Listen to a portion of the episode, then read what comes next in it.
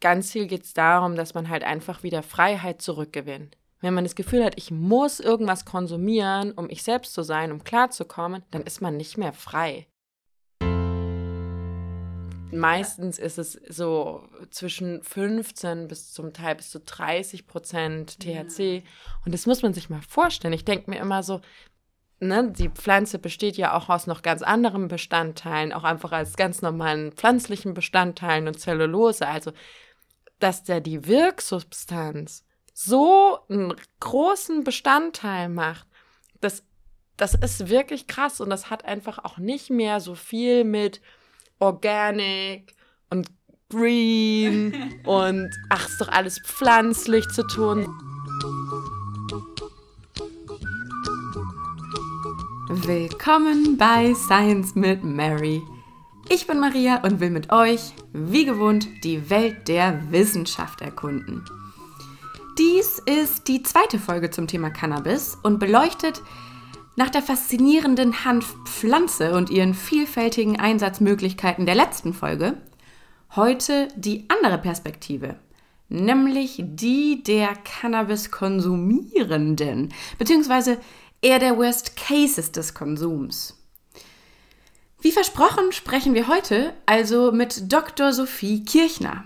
Sie arbeitet an der psychiatrischen Klinik der Universität Augsburg und leitet dort die Spezialambulanz für Cannabis und Psychosen. Diese Folge behandelt darum als konkreten Fokus diesen Zusammenhang. Und den Rest erfahrt ihr jetzt.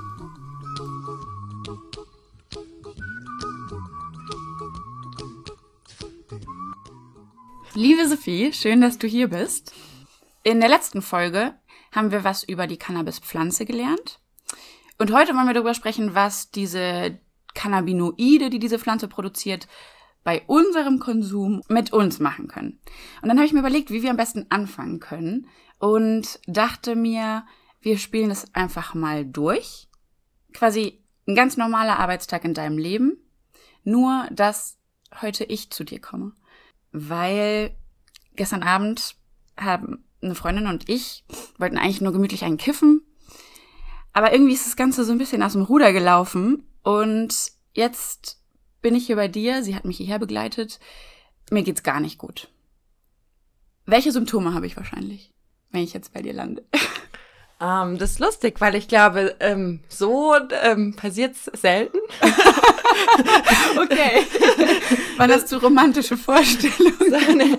etwas, ja, das, also vielleicht würden wir uns das als PsychiaterInnen so wünschen, dass dann, dass man, dass was passiert und dann kommt der Patient oder die Patientin irgendwie sofort an und, und sucht sich Hilfe und dann löst man sofort das Problem. In der Regel ähm, haben diejenigen, die äh, zu mir kommen, eine super lange Vorlaufzeit. Also eine Vorlaufzeit heißt, bedeutet, dass davor ganz, ganz viele Sachen passiert sind. Ja. Und dass sie nicht zum ersten Mal bei dir sind. Mm, na gut, irgendwann müssen sie das erste Mal zu mir kommen. Insofern, ja. manche, also die meisten würde ich sagen, waren vorher tatsächlich schon stationär ähm, in Behandlung. Manche melden sich aber auch von sich aus alleine. Ähm, und die beobachten aber ihre Symptome schon ganz, ganz lang und trauen sich nicht so wirklich häufig darüber zu sprechen. Mhm. Ähm, das heißt, dass so erstmalig was passiert und man sucht sich dann relativ schnell Hilfe. Bei uns in der Spezialambulanz ist eher selten, mhm. ähm, sondern ja, man, viele recherchieren dann halt irgendwann, was sie haben. Und das jetzt nochmal zu der Frage zu den Symptomen.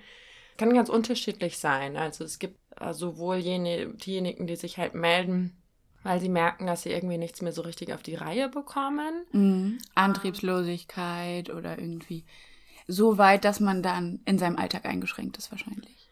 Ja, genau.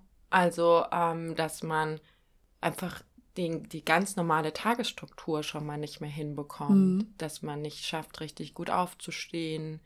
Bei uns in der Ambulanz sind alle unter 30. Mhm. Ähm, das heißt, ähm, die dann Ausbildungen anfangen und abbrechen oder das Studium nicht zu Ende führen und sich aber auch immer mehr sozial zurückziehen. Mhm. teilweise, weil eben so erste psychotische Symptome auftauchen, wie zum Beispiel Misstrauen oder dass man Panikattacken bekommt oder Ängste, wenn zu viele Leute mhm. da sind und dann zieht man sich lieber zurück. Und die Stimmung ist irgendwie ein bisschen gleichgültiger und oder zum Teil auch traurig, aber eher so gleichgültig. Man hat nicht mehr so die Motivation, man vernachlässigt seine Hobbys. So ein bisschen wie eine Depression, oder? Das erinnert mich so an die typischen Symptome von, von einer Depression. Genau, also das ist eine, ein häufiges Syndrom. Also so verschiedene ah. Symptome, die zusammenkommen, nennt man Syndrom und depressives Syndrom kann häufig vorkommen aber auch ein psychotisches Syndrom. Und da kommen noch zusätzliche Symptome dazu, wie ähm, dass die Leute zum Beispiel Sinnestäuschungen haben, ähm, Stimmen hören ähm, oder dass von einem Misstrauen sich auswächst ähm, in der Paranoia. Mhm. Ähm, Verfolgungswahn oder Verschwörungstheorien. Ja, ja, genau. Das sind so die, die typischen Themen. Manchmal religiöse Inhalte auch. Ah. Ähm, dass man irgendwie ähm, die Engelsstimmen zum Beispiel hört oder den Teufel. Das ist ein häufiges Motiv tatsächlich. Ist das dann kontextgebunden? Also habe ich solche ähm, Paranoia, die irgendwie zu meinem Alltagsleben passen, zu den Sorgen, die ich generell habe oder zu dem Leben, das ich generell führe?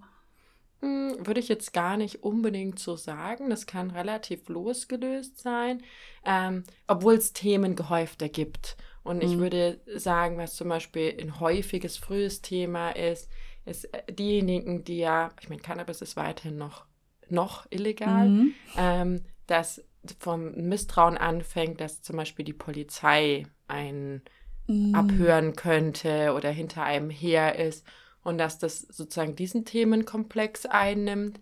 Aber das geht dann auch ganz weit weg in ganz andere mhm. Kontextbereiche, wie zum Beispiel dass man das Gefühl hat, man ist ähm, von einem anderen Planeten und man ist der einzige Alien und hat eine Mission.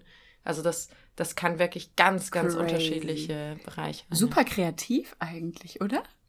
Ja, also ich würde es fast so ein bisschen vergleichen damit, ähm, was wir auch in, in unseren Träumen für Themen haben. Da gibt es ja auch bestimmte mhm. Motive, die sich wiederholen, aber prinzipiell ist unser, unser Gehirn ähm, zu einer unglaublichen Vielfalt von ähm, Wahrnehmungen, Bildern und Assoziationen fähig. Klingt eigentlich mega schön, aber die Leute gehen ja zu dir, weil das ein Problem wird. Das heißt, wo ist dann die Grenze, wo ich sagen kann, mh, mm, okay, also das sind Gedanken, die kommen, aber irgendwie langsam finde ich es gruselig, vor allem weil ich keine Kontrolle darüber habe. Was ist der was ist der ausschlaggebende Punkt? Oder wann kommen die Leute zu dir? Also ich würde sagen, dann, wenn sie anfangen, anfangen darunter zu leiden. Mhm. Also das ist auch, äh, also das subjektive Leiden ist ein Punkt oder wenn das Umfeld wirklich sich beginnt, mhm. Sorgen zu machen. Und ähm, das Problem ist, am Anfang ähm, sind diese veränderten, also jetzt bei einer Psychose, da sind die veränderten Wahrnehmungen da. Mhm. Aber das ist super peinlich, das zu erzählen. Das ist ja sehr tabuisiert.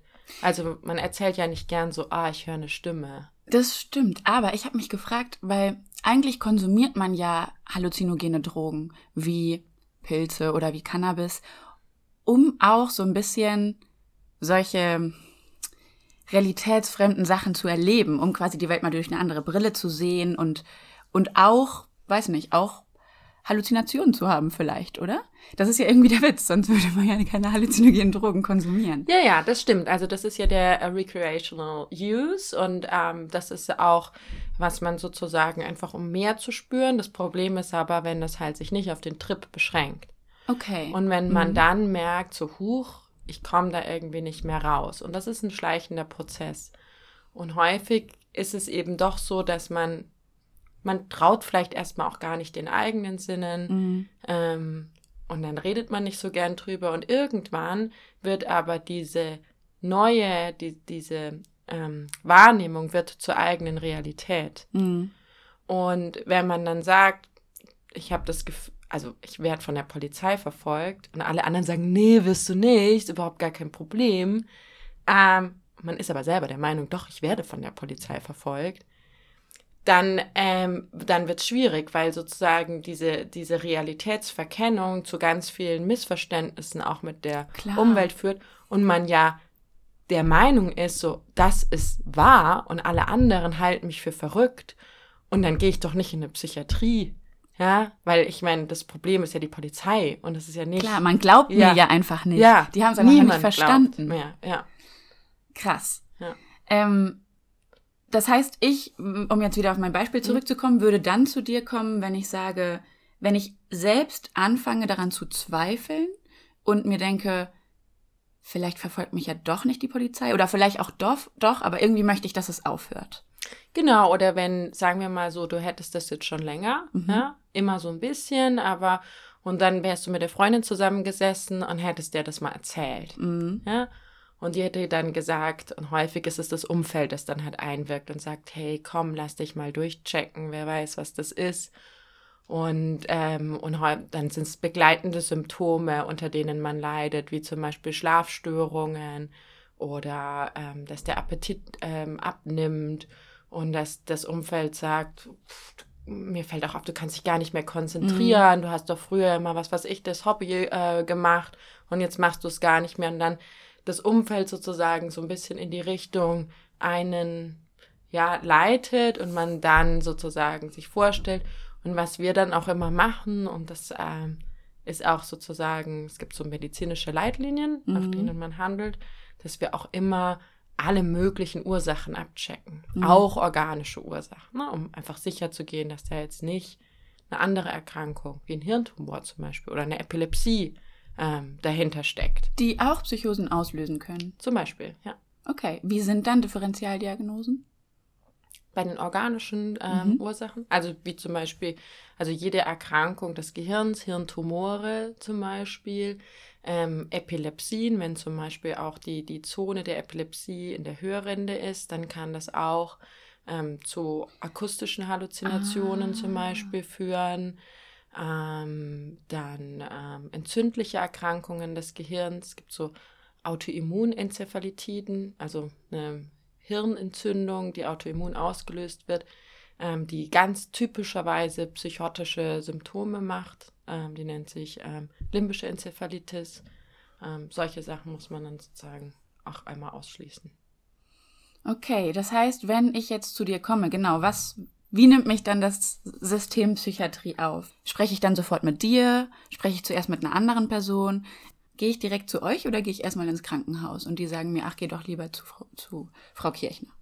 Also bei uns ähm, ist es tatsächlich so, ähm, bei CAP sozusagen, der Ambulanz für Cannabis und Psychose in Augsburg, dass man einfach eine E-Mail ähm, schreiben kann. Mhm. Ähm, und dann äh, ruft einer vom Team zurück und dann kriegt man einen Ersttermin in der Regel bei mir mhm. und ähm, kommt dann einfach in das System äh, rein. Und dann hat man ein erstes Gespräch, wo ich äh, erstmal überhaupt frage, was ist das Anliegen ähm, der Person und ähm, das ist in der Regel eine Stunde. Manchmal kommen Angehörige mit, manchmal kommen die PatientInnen auch alleine. Ähm, und dann ähm, schauen wir sozusagen erstmal, wie weit kommen wir beim ersten Termin. Mhm. Und ähm, ich versuche das dann so ein bisschen einzuordnen, zu sortieren, was mögliche Ursachen sind. Und dann die nächsten Termine sind dann ähm, die organische Ausschlussdiagnostik, also mhm. dass man ein MRT mal macht, ein EEG mal macht, eine körperliche und neurologische Untersuchung, ähm, eine Laboruntersuchung. Ähm, zum Beispiel beim depressiven Syndrom kann, kann manchmal auch eine Schilddrüsenunterfunktion zum Beispiel mhm. dahinter stecken. Oder es kann, gibt ganz viele Ursachen, ne, dass wir sozusagen diese Crazy. Puzzleteile zusammentragen ähm, und parallel das ähm, ähm, die PatientInnen darüber informiert werden, was gibt es für therapeutische Bausteine. Aber du machst nicht mit ihnen die, Thera die Therapie. Doch. Ach so, doch, okay. Also genau, also die psychiatrische Behandlung, das mache ich. Mhm. Ähm, aber ähm, sie können auch Psychotherapie bekommen. Mhm. Jeder kriegt auch Sozialberatung, also zum Beispiel, wenn es schwierig ist, ähm, sich bei einer Ausbildung zu bewerben oder mhm. wenn man finanzielle Probleme hat oder auch rechtliche Probleme. Ne? Also, Voll crazy, ja. wenn man das wüsste. Ich glaube, eigentlich hat man extrem Angst, sich selbst freiwillig in die Hände, sagen wir mal, der Psychiatrie zu begeben, weil das so irgendwie stigmatisiert ist. Wenn man wüsste, was man alles für Hilfe bekommen würde, wäre das mhm. wahrscheinlich ganz, ganz anders. Ja, also es ist tatsächlich viel Hilfe und ein wichtiger Baustein ist auch, dass wir Gruppentherapieangebote haben. Und zwar haben wir die mit den PatientInnen gemeinsam entwickelt, mhm. ähm, weil wir festgestellt haben, dass das ja deren Bedürfnisse sind. Also das sind ihre Themen. Und ähm, der Austausch untereinander macht halt auch einfach nochmal total viel aus. Also ja. sowohl für die Betroffenen als auch für uns, weil für uns auch so das wirklich dann zu verstehen, alles nochmal einzuordnen, deren Erfahrungen also die sie mit uns teilen, ist auch super wertvoll in der Arbeit. Klar, ja. das kann ich mir voll vorstellen. Und auch zu sehen, dass man nicht selbst irgendwie komisch ist oder so, sondern dass ganz viele Leute davon betroffen sind. Vielleicht auch ähnliche Symptome haben, vielleicht auch andere Symptome haben, ähnliche Ursachen. Ähm, wie unterscheiden sich dann solche Psychosen von zum Beispiel schizophrenen Psychosen? Oder, oder sind das alles drogeninduzierte Psychosen? Gibt es da eine Trennung? Mhm, das ist eine sehr gute Frage. Ähm, die Trennung ist meines Erachtens wissenschaftlich teilweise etwas unscharf gezogen. Mhm. Also bei einer Schizophrenie ja. ähm, wird wirklich, muss man die Diagnose, kann man erst stellen, wenn bestimmte andere Ursachen ausgeschlossen sind. Also man muss die organischen Ursachen ausschließen, die wir schon besprochen haben. Ja. Man muss aber auch ausschließen, dass eine Substanz dafür verantwortlich ist. Rein theoretisch heißt es also, ich kann nur bei Leuten, die gar nichts konsumieren, überhaupt die Schizophrenie diagnostizieren, wenn sie psychotische Symptome haben. Das heißt, diejenigen, die bei uns sind, die werden automatisch als drogeninduzierte Psychosen Jein. klassifiziert. Ne? Ja, ja, genau, da, da kommt der springende Punkt. Aha. Die meisten äh, konsumieren ja sozusagen und ähm, wenn wir die ganz früh erwischen, dann haben die auch eine Cannabis-induzierte Psychose, mhm. aber manche hören dann sozusagen auf und aber die psychotischen Symptome halten an und dann machen sie sozusagen die Transition, den Übergang in die Schizophrenie. Ah. Ähm, bei anderen ist es so, dass sie über lange Zeit vielleicht doch nicht ähm, konsumfrei werden und die Symptome anhalten und wir dann auch trotzdem irgendwann sagen, das ist, ähm, das ist eine Schizophrenie-Diagnose. Und dann gibt es wiederum diejenigen, gar nicht so wenige, die schon die Schizophrenie-Diagnose haben und einfach zusätzlich Cannabis konsumieren. Und die haben dann eine Doppeldiagnose sozusagen. Und ein Doppelrisiko wahrscheinlich. Ja. Ähm, ja, das ist die Frage nach Henne und Ei. Mhm. genau. Ja, voll krass. Ich habe jetzt ganz viel nachgelesen. Ich bin natürlich überhaupt gar keine Ärztin. Aber es gibt sehr viele Theorien darüber, zum Beispiel über den genetischen Anteil an, also an Veranlagungen für Schizophrenie, aber vielleicht auch nicht nur für Schizophrenie, sondern generell für Drogenkonsum und daraus dann wieder vielleicht die resultierende Schizophrenie, wenn man das überkonsumiert oder so. Das ist super schwer zu entzerren, glaube ich. Ja, also das muss man ganz klar so sagen. Äh, die Henne- und Ei-Frage ist nicht äh, gelöst. Und ähm, wir sehen aber, dass wenn eine Vielzahl von ungünstigen Faktoren zusammenkommt, dass das die Wahrscheinlichkeit begünstigt. Lass uns die mal abklappern. Was sind begünstigende Faktoren sind in dem Fall natürlich negativ zu verstehen. Genau, genau, ja, das stimmt.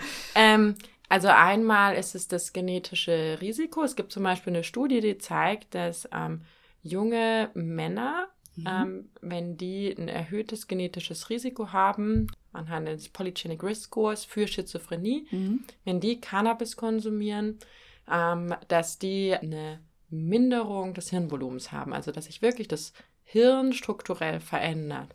Unabhängig des Alters? Nee, junge Ah, Männer. junge Männer. Ah, genau. Okay. Mhm. Und damit sind wir sozusagen bei drei Faktoren. Wir sind beim genetischen Risiko, das Alter, mhm. jung und Männer. Tatsächlich. Ähm, interessanterweise ist es so, dass man ähm, Frauen auch untersucht hat, die auch dieses äh, Risiko haben also das genetische Risiko für Schizophrenie. Und mhm. wenn die Cannabis konsumieren, haben die nicht die gleiche Minderung an Hirnvolumen gezeigt wie die Nein. jungen Männer. Ach, krass. Ja. Okay, und das Interessante ist ja eigentlich zu gucken, das Hirnvolumen ist ja nicht unbedingt, weiß nicht, kognitiv assoziiert, lässt dann auch irgendwie die kognitive Leistung nach? Also fällt es dann schwerer, sich zu konzentrieren? Hat man Gedächtnisschwierigkeiten? Andere Sachen? Ja, also das sind auch typische ähm, Folgen ähm, beim regelmäßigen ähm, Cannabiskonsum mhm. und auch Konsum von hochprozentigem Cannabis ist, dass es zu äh, kognitiven Defiziten führen kann, typischerweise in der höheren Handlungsplanung zum Beispiel, in der geteilten Aufmerksamkeit, also auch kognitive Defizite, die auch bei der Schizophrenie auftreten. Mhm. Ähm, dann ähm, Ängste werden häufig vermehrt empfunden, depressive Symptome, Suizidversuche interessanterweise, sogar mit einem relativ hohen, mit einer hohen Odds Ratio. Also das ist sozusagen die, das Chancenverhältnis im Vergleich zu jemandem, der nicht konsumiert. Mhm. Ähm, ein Suizidversuch zu begehen ist ähm, bei den Cannabis-KonsumentInnen höher und eben auch eine Psychose zu entwickeln. Und ähm, bei der Psychose sieht es so aus, ähm, da gibt es eine ganz spannende Studie aus England, ähm, die dann aber auch im europäischen Raum reproduziert wurde, dass ähm, diejenigen, die täglich Cannabis mit einem THC-Gehalt über 10% äh, konsumieren. Was sehr hoch ist. Kommen wir gleich nochmal drauf. Okay. Ein fünffach, erhöhte, fünffach erhöhtes Risiko haben, eine Psychose zu entwickeln. Okay. Also fünfmal ist nicht wenig. Ja, fünfmal ist viel. Ja. Irgendwie ist es ein bisschen intuitiv, aber trotzdem eine interessante Frage, die eigentlich bei meinem letzten Podcast so ein bisschen aufge, aufgeploppt ist, würde ich mal sagen. Und zwar, ähm, bei Krankheiten, die bestimmte Symptome hervorrufen, sind ja manche Impfnebenwirkungen ähnlich wie die Symptome der Krankheit, weil die Impfung ja quasi in geschwächter Form die Krankheit simuliert. Ist das dann irgendwie bei Psychosen und psychotropen Drogen ähnlich? Weil gerade meintest du, das Risiko für Psychosen verfünffacht sich, wenn man sehr, sehr viel ähm, psychoaktive Drogen konsumiert, täglich oder auch irgendwie zu irgendwelchen Risikogruppen gehört. Also ist die Psychose als Nebenwirkung von psychotropen Drogen logisch? also ja, in gewisser Weise schon. Ne? Also dieses fünffache Risiko bezieht sich jetzt auf Cannabis und Cannabis ähm, kann sozusagen psychotrop sein, aber es gibt natürlich noch andere Substanzklassen, wie zum Beispiel LSD oder auch ähm, DMT hm. oder Magic Mushrooms, die wirklich ganz stark darauf abzielen, dass man durch den Konsum hm. wirklich Psychose-ähnliche Symptome hat, während ja viele Cannabis-KonsumentInnen, wenn man die fragt, und wie ist es, dann sagen, ja, nee, ich hatte sowas nie. Mhm. Und das darf man auch nicht dabei vergessen. Es gibt mhm. eine Vielzahl von Leuten, die Cannabis gelegentlich konsumieren, die ähm, jetzt nicht sofort eine Abhängigkeit entwickeln, ähm, die den Konsum in irgendeiner Form im Griff haben, die auch keine Depression deswegen haben und jetzt auch keine Psychose entwickeln. Also man darf das jetzt auch nicht komplett ähm, den Teufel an die Wand malen. Aber, und das ist wichtig, mhm. äh, man muss einfach darüber informiert sein, dass das passieren kann und dass es in Zusammenhang stehen kann. Mhm. Weil wenn man dann die ersten Symptome hat und man versteht die Verbindung nicht, dann ist es auch schwierig, sich Hilfe zu suchen. Wenn man aber weiß, so, huch, ja, stimmt ja, mhm. ich kiffe täglich ähm, und jetzt habe ich das, das könnte miteinander in Zusammenhang stehen, dann kann man sich natürlich viel eher Hilfe suchen und selber ja. auch auf das Problem ähm, einwirken. Ja. Genau, aber ähm, dieses hängt es miteinander zusammen ja, klar. Weil es ähnlich funktioniert. Also das war meine Frage so ein bisschen eher so, hat es mit der Wirkung von THC im Gehirn zu tun, dass sie Psychosen verursachen kann, weil sie auch schon durch ihre normale Funktion sozusagen beim Kiffen sowas ähnliches versucht zu simulieren? Mm, also das würde ich tatsächlich, da würde ich die ähm, wirklich halluzinogenen Substanzen, die machen das wirklich, ne? Die, die mhm. vermitteln direkt über die Rezeptoren ähm, genau dieses Erleben. Bei Cannabis ist es ein bisschen auch anders. Das sind ja wirklich verschiedene Cannabinoide, die auch zusammenwirken und ähm, die wirken an ähm, den Cannabinoidrezeptoren, die wir natürlich als Menschen sozusagen und auch als Wissenschaftler so benannt haben. Es gibt so ein endogenes Cannabinoid-System. Und genau über dieses endogene Cannabinoid-System haben wir unter anderem in der Folge mit Dr. Michael Koch gesprochen. Falls ihr mehr dazu wissen wollt, wie der Cannabiskonsum zumindest bei Ratten das Gehirn strukturell verändert, dann später einmal runterscrollen zur zweiten Folge. Was passiert, wenn wir Drogen nehmen? Da hört ihr auch was über die Funktionsweise von Nervenzellen, insbesondere an der Synapse, und die Besonderheiten von Cannabis in diesem Zusammenhang. Das Endokannabinoid-System. Das sind. Und das sind Verschaltungsmechanismen vor allen Dingen, wie bestimmte Areale im Gehirn verschaltet sind, was verstärkt wird, was weniger verstärkt wird. Und zum Beispiel ein Schaltkreis, wo das stark eingreift, ist das Belohnungssystem, was auch immer Sucht vermittelt. Bedeutet das, wenn ich viel kiffe, dass ich dann suszeptibler bin für Suchten, dass ich leichter süchtig werde? Ja, da gibt es Hinweise für. Okay, das wäre mhm. zu einfach jetzt. Doch, also es, das, das gibt tatsächlich, es gibt in, in Tier, Tierversuchen tatsächlich Hinweise, dass, ähm, ich glaube, das waren Ratten, äh, die äh, Cannabis bekommen, dass die auch eine höhere Toleranz für Amphetamine und Opioide haben, zum mhm. Beispiel. Aber es gibt auch ähm, klinische Studien, die zeigen, dass ähm, gerade diejenigen, die täglich und viel konsumieren, auch eher andere Substanzen und andere Konsumstörungen entwickeln. Mhm. Ja. Was viele Ursachen haben kann, genetische und so weiter, das ist super mhm. komplex, mhm. das stimmt. Und, ah, vorhin hast du auch angesprochen, macht, spielt das Alter nicht eine Rolle? Mhm. Ja, das Alter spielt eine ganz große Rolle, weil gerade dann im, im jugendlichen Alter wenn man ähm, konsumiert, zum Beispiel Cannabis, aber auch andere Substanzen, das ist eine Phase, wo das Gehirn wirklich noch im Umbauprozess ist. Und wir, wir als Gesellschaft sagen so, ja, ab 18 ist man erwachsen. Ne?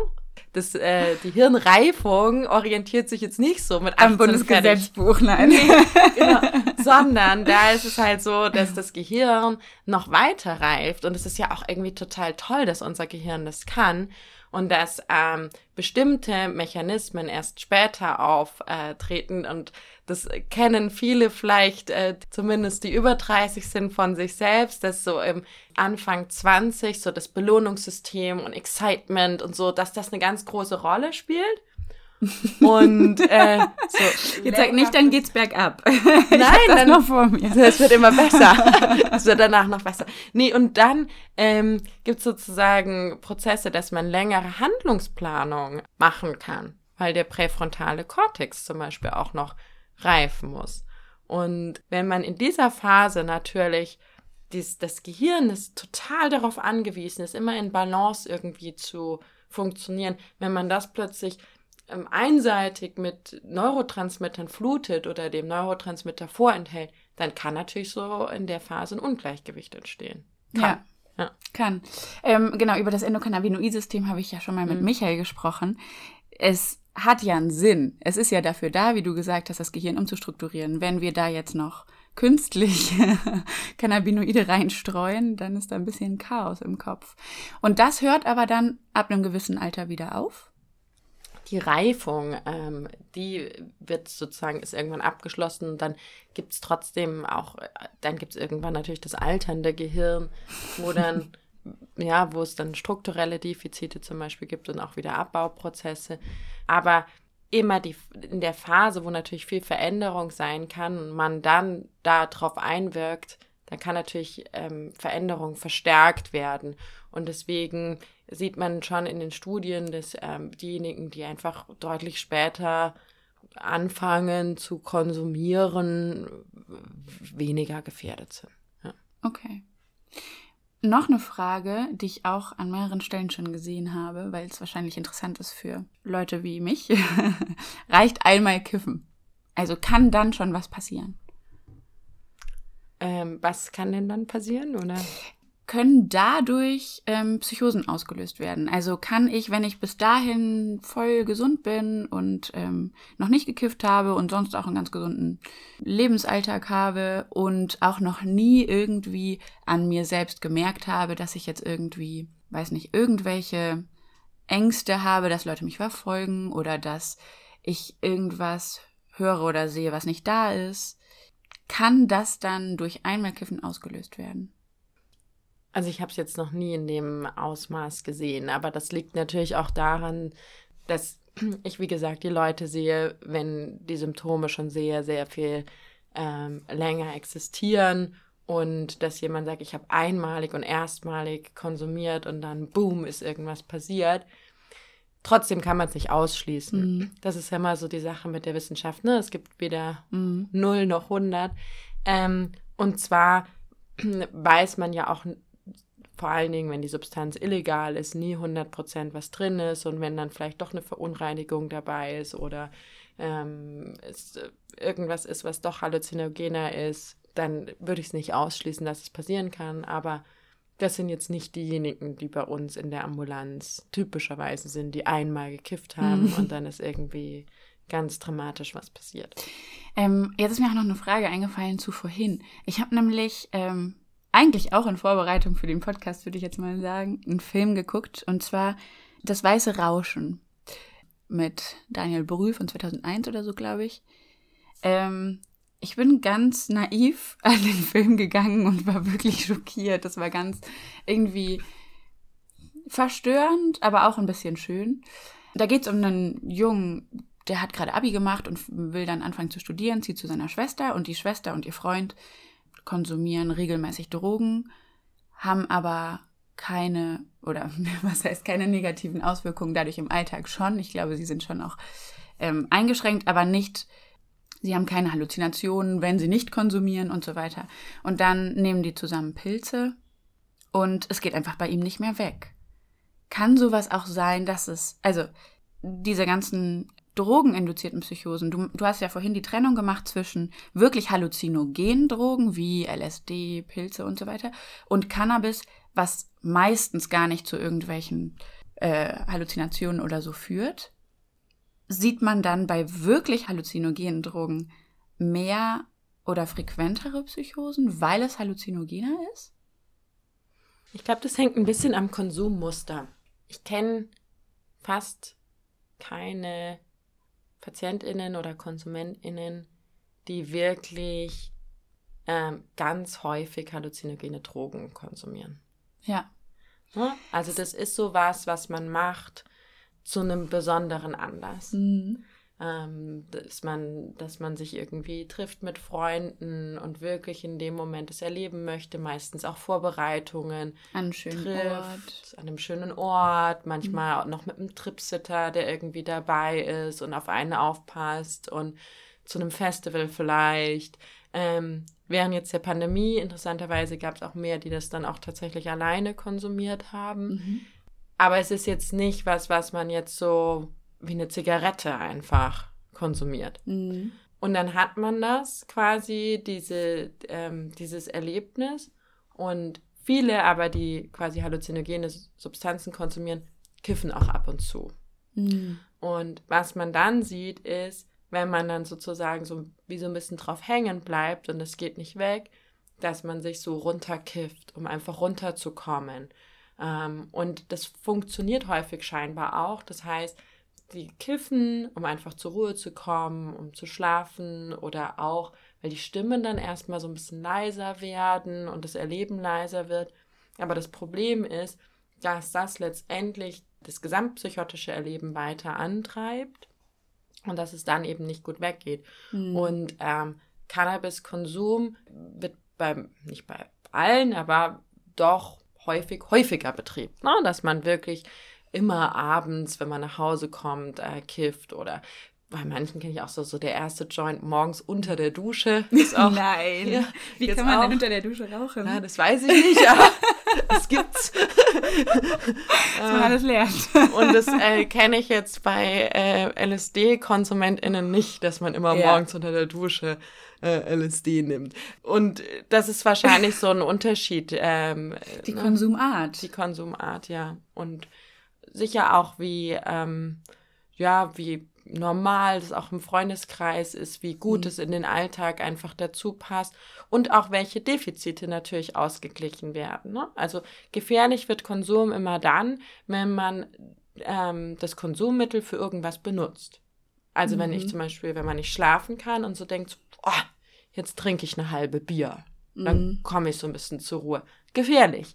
Wenn man denkt so, oh, jetzt, ähm, ich bin immer so aufgeregt in Gesellschaft, jetzt rauche ich lieber mal einen Joint, dann komme ich runter. Mhm. Oder oh, ich brauche meine Pausenzigarette. Oder ich, ich muss kurz mich wieder konzentrieren, dann, dann rauche ich eine Zigarette. Oder ich, ähm, mein, mein Selbstwert ist irgendwie gering. Also wenn ähm, es nicht nur zum Genuss ist, sondern schon zweckgebunden. Ja, und wenn man ein Defizit beginnt, damit auszugleichen mhm. und das Gefühl hat, ich funktioniere besser mit Droge als ohne. Das heißt, du würdest sagen, das ist eine Red Flag, wo man sich selber sagen sollte, stopp. Ja, das ist wirklich zurück. ein Punkt, wo man sich sagen sollte, hä? Wirklich? Also, äh, wenn man Substanzen konsumiert, ist es, glaube ich, total wichtig, dass man sich immer fragt, fühle ich mich eigentlich noch wohler ohne als mit? Und wenn ich mich aber schon wohler mitfühle, dann will ich ja gar nicht mehr ohne sein. Ja, aber dann zieht es ja einen Rattenschwanz an Dingen nach sich. Ne? Also je nachdem, was man konsumiert, ist es ja auch teuer. Und dann hat man das Gefühl, so, mhm. Mist, ich muss das. Es ist mhm. ja gar nicht mehr freiwillig.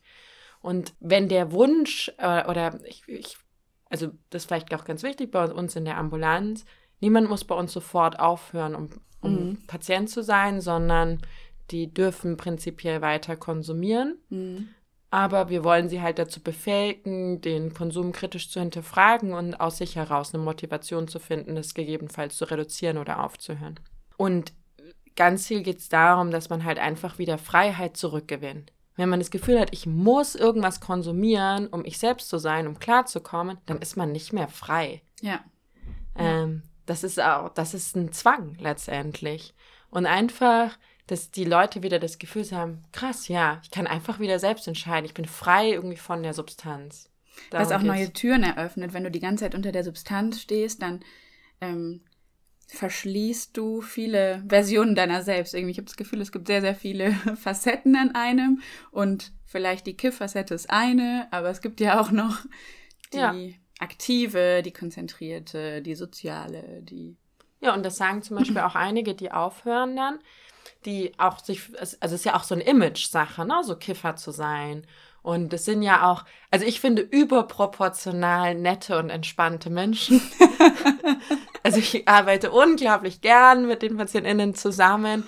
Ähm, ganz, ganz tolle Personen und die sind alle wirklich, die meinen so, so freundlich und tolerant und entspannt. Und es ist natürlich auch eine Sache des Images. Mhm. Auf der anderen Seite kann es natürlich im Negativen auch so ein bisschen eine Gleichgültigkeit, so ein fehlender Ehrgeiz, ein fehlender Drive irgendwie sein. Mhm. Und wenn die aufhören, die sagen so, krass, ich fühle mich wieder lebendig, ne? Ich fühle plötzlich wieder alle meine Emotionen und ich habe endlich wieder, ich habe endlich wieder einen Willen, was zu machen und ich ziehe es wieder durch. Und davor war es mir auch immer so ein bisschen wurscht, was ich jetzt mache. Wie viele Leute kommen, wieder zurück fit zu sein und andere Sachen zu machen und sich wieder gut zu fühlen, auch ohne die Droge? Ähm, also uns gibt es jetzt noch nicht so lange und mhm. ähm, da dient jetzt sicher auch die, die wissenschaftliche Begleitstudie dazu, das überhaupt jetzt ähm, zu untersuchen. Die ihr durchführt. Die mhm. wir durchführen, genau. Aber jetzt äh, durch diese viele Bausteine in der Therapie haben wir jetzt gesehen, dass schon einige ähm, wirklich dann auch wieder in Beruf und Ausbildung sind, was ja so ein Marker ist und ähm, dass wir so, mm, ja, wir hatten einmal eine Stichprobe ähm, untersucht. Da war, glaube ich, etwa 20 Prozent waren erwerbstätig oder in Ausbildung von den PatientInnen, die wir behandeln, mhm. Bei Beginn im Programm. Mhm. Und dann so eine Stichtagserhebung war, ähm, waren immerhin doppelt so viele dann wieder erwerbstätig und in viel. Beruf, genau. Ja. Und ähm, 60 Prozent etwa ähm, reduzieren den ähm, Konsum und etwa die Hälfte hört ganz auf. Okay. Ja. Krass. Genau. Aber klar, Sucht heißt immer auch mit Rückfällen zu arbeiten. Also mhm. das gehört wirklich immer mit dazu, dass auch ein Rückfall mal passieren kann. Vielleicht ist der Rückfall ja auch gar nicht das Problem, sondern eher so der bewusste Konsum, dass man irgendwann weiß, okay, ich möchte jetzt eine kiffen, aber das genieße ich jetzt und dann irgendwie drei Wochen nicht, weil ich kann es ja auch ohne. Ja, das ist aber manchmal ein gefährlicher Trugschluss. Okay. Ähm, also diejenigen, die wirklich schon eine Konsumstörung haben, also die das ähm, eben nicht nur freizeitbedingt haben, sondern die, wo wirklich äh, sozusagen eine Abhängigkeit oder ein schädlicher Gebrauch schon besteht. Mhm. Die, viele haben da den Wunsch, kontrolliert zu konsumieren, ähm, so wie du das gerade geschildert hast. Mhm. Aber meistens klappt das nicht so gut. Und da ist die Abstinenz doch häufig der ehrlichere und zielführendere Weg. Und was ich total spannend fand und äh, wo ich auch echt viel nochmal von den PatientInnen gelernt habe, ist, äh, dass die dann sagen, ja, ich möchte es aufhören und die machen das dann tatsächlich aus meiner Sicht ähm, sehr radikal und sagen dann, ja, ich konsumiere mal jetzt eine Zeit lang echt gar nichts. Und zwar auch kein Alkohol, mhm. keine Zigaretten, viele verzichten auch auf Kaffee mhm. und sagen wirklich, nee, ich mache jetzt mal einen kompletten Detox. Und das ist am zielführendsten, weil. Krass. Ja, weil zum Beispiel Alkohol ist ein Problem, weil halt, wenn man Alkohol trinkt, dann ist man in dem Moment enthemmter. Mhm. Und vorher, nüchtern, dachte man so, so, nein, ich konsumiere nicht. Aber nach dem zweiten Bier ist halt so, ja, komm, egal, jetzt geht der Joint schon rum, so einmal ziehen schadet nicht. Und dann ist man schon wieder drin. Und wenn man halt wirklich da sagt, nee, das mache ich jetzt gar nicht, ist einfacher. Oder auch mit äh, Kiffen und Tabak, es wird ja häufig schon gemischt mhm. und deswegen ist es halt so, gehört es irgendwie dann doch zusammen. Und ähm, diejenigen, die wirklich so einen so krassen Cut machen, die sagen ja gar nicht, dass sie nie mehr im Leben äh, irgendwas konsumieren wollen, die aber sagen, nee, also jetzt mal mache ich mal vier bis acht Wochen, dass ich echt einen harten Detox durchziehe mhm. und Cannabis möchte ich wirklich nicht mehr konsumieren. Mhm. Ähm, die schaffen das viel eher. Krass. Mhm. Also Mut. und ähm, auf der anderen Seite, die können natürlich auch diese psychotischen Symptome wahnsinnig mit beeinflussen. Also PatientInnen, die vorher wirklich stationär waren und auch auf geschützten Stationen mit einer voll blühenden äh, Psychose sozusagen mit allen Symptomen, die dann schaffen, ähm, aufzuhören zu kiffen. Ähm, das sind auch diejenigen, ähm, wo wir ganz häufig die Medikamente dann auch ähm, ausschleichen können ähm, und die dann trotzdem stabil bleiben und ja, einfach in gewisser Weise wieder gesund sind. Mm, ich habe irgendwo mal von so einer Dreiteilung von psychotischen Phasen gehört. Und zwar Menschen, die das nur einmal haben und dann geht es wieder weg. Bei denen es bleibt, aber nach einer Weile wieder weggeht. Und bei denen es für immer bleibt. Das sind so die drei. Ich weiß nicht, ob du weißt es wahrscheinlich besser. Ähm, was kann man noch dafür tun, außer sozusagen kalter Entzug? Also was hilft, gegenzuwirken? Ähm, also das sind so diese verschiedenen Formen meiner Schizophrenie, die du ähm, genannt hast, wie mhm. das auftreten kann. Und ähm, ah, innerhalb einer Schizophrenie. Das heißt mhm. nicht nur, nicht ohne Schizophrenie, nicht einfach. Also nicht nur bei einer Psychose, sondern ja. ähm, ah, genau, okay. dass mhm. man äh, episodisch einmal nur oder episodisch das hat oder quasi chronisch. Und ähm, die meisten im Rahmen der Schizophrenie, 80 Prozent, haben ohne Medikation dann quasi eine erneute Episode. Mhm. Bei wenigen lässt sich es wirklich ohne Medikation behandeln. Und was wir machen zur Behandlung äh, eines erstmal psychotischen Syndroms, aber auch, wenn bereits die Diagnose Schizophrenie gestellt ist, ähm, dass wir versuchen, an verschiedenen Stellschrauben zu drehen. Mhm. Das ist der Konsum. Mhm. Das ist ähm, Medikation auch, mhm. antipsychotische Medikation. Mhm. Und Psychotherapie, also das Verstehen von Symptomen und auch bewusst das Ansteuern von Symptomen, das Infragestellen von Symptomen und äh, damit sozusagen ähm, arbeiten wir. Und die PatientInnen sind unterschiedlich bereit, an verschiedenen Stellschrauben zu drehen. Mhm. Manche sagen zum Beispiel, ja, aber ich möchte meinen Konsum nicht einschränken. dann heißt es im Umkehrschluss manchmal, dass wir halt dann die, dass die Antipsychotika manchmal mehr sein müssen, um das trotzdem zu unterdrücken. Andere sagen, ich möchte auf gar keinen Fall Medikamente nehmen. Mhm. Dann muss man halt stärker häufig daran ähm, an der Abstinenzschraube zum Beispiel drehen oder an der Psychotherapieschraube.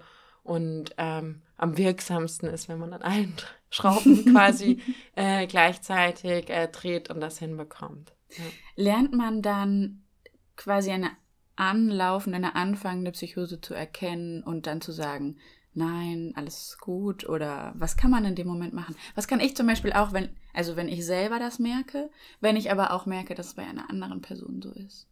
Was kann man da tun? Also wir bringen den PatientInnen bei, das erstmal bei sich selber zu bemerken, wenn zum Beispiel eine neue Episode beginnt.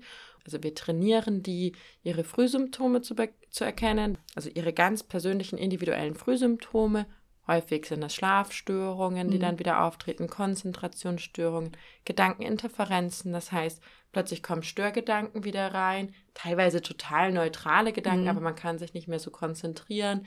Dann auch wenn Konflikte sich zum Beispiel mehren und irgendwie Missverständnisse vermehrt wieder auftreten. Das mhm. sind auch äh, typische Sachen und dass die dann einfach wissen, aha, dann ähm, mache ich lieber früher mal einen Termin aus und komme vorbei oder ich nehme eine Bedarfsmedikation und weiß, wie ich dann sozusagen sofort darauf, darauf reagieren muss, versuche ähm, Substanzkonsum einzuschränken. Ähm, also das ist jetzt sozusagen, wenn man es für sich selber weiß. Mhm.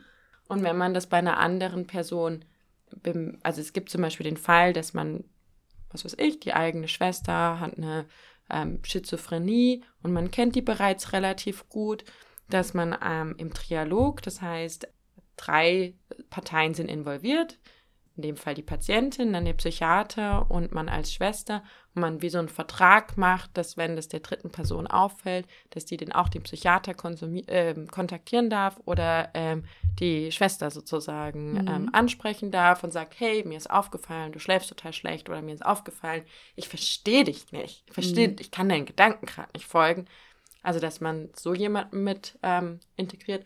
Und wenn es jetzt ganz, ganz neu auftritt, dann ähm, hilft es auch einfach mm, der Person das rückzumelden. Also ich mache das ganz häufig mit PatientInnen so, mhm. dass ich sage, hm, also sie nehmen das jetzt gerade so und so wahr, aber ich kann ihren Gedanken gar nicht gut folgen. Oder ich merke, sie sehen total müde aus. Äh, wie viel schlafen sie? Und dann sagen die ja eine Stunde am Stück und sonst wache ich wieder auf. Und so, krass, ja, soll man nicht da mal was tun? Mhm. Ja. Genau, weil man kann ja nicht die Realität einer anderen Person negieren. Das ist ja mhm. irgendwie das Komplexe. Aber man kann ihr rückmelden, dass man die Realität nicht mehr so nachempfinden kann. Mhm. Dass man sagt, okay, du hast mir jetzt gerade gesagt, dass du Botschaften von einer schwarzen Katze bekommst.